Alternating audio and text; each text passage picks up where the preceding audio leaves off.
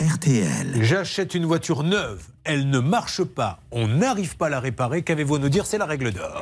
La règle d'or. À quel moment je peux dire maintenant vous me la remboursez ou vous me la remplacez? Alors peut-être pas dans les dix premiers jours, mais après 3-4 pannes quand même. Mince, oui, Julien. Alors ce véhicule manifestement est atteint d'un vice caché et euh, au bout de euh, trois réparations, deux trois réparations, c'est le, je dirais, c'est délai raisonnable. Eh bien, l'entreprise doit soit rembourser, soit remplacer le véhicule. Il faut savoir qu'il y a un délai pour les vices cachés qui est de deux ans qu'il ne faut surtout pas dépasser pour un véhicule neuf.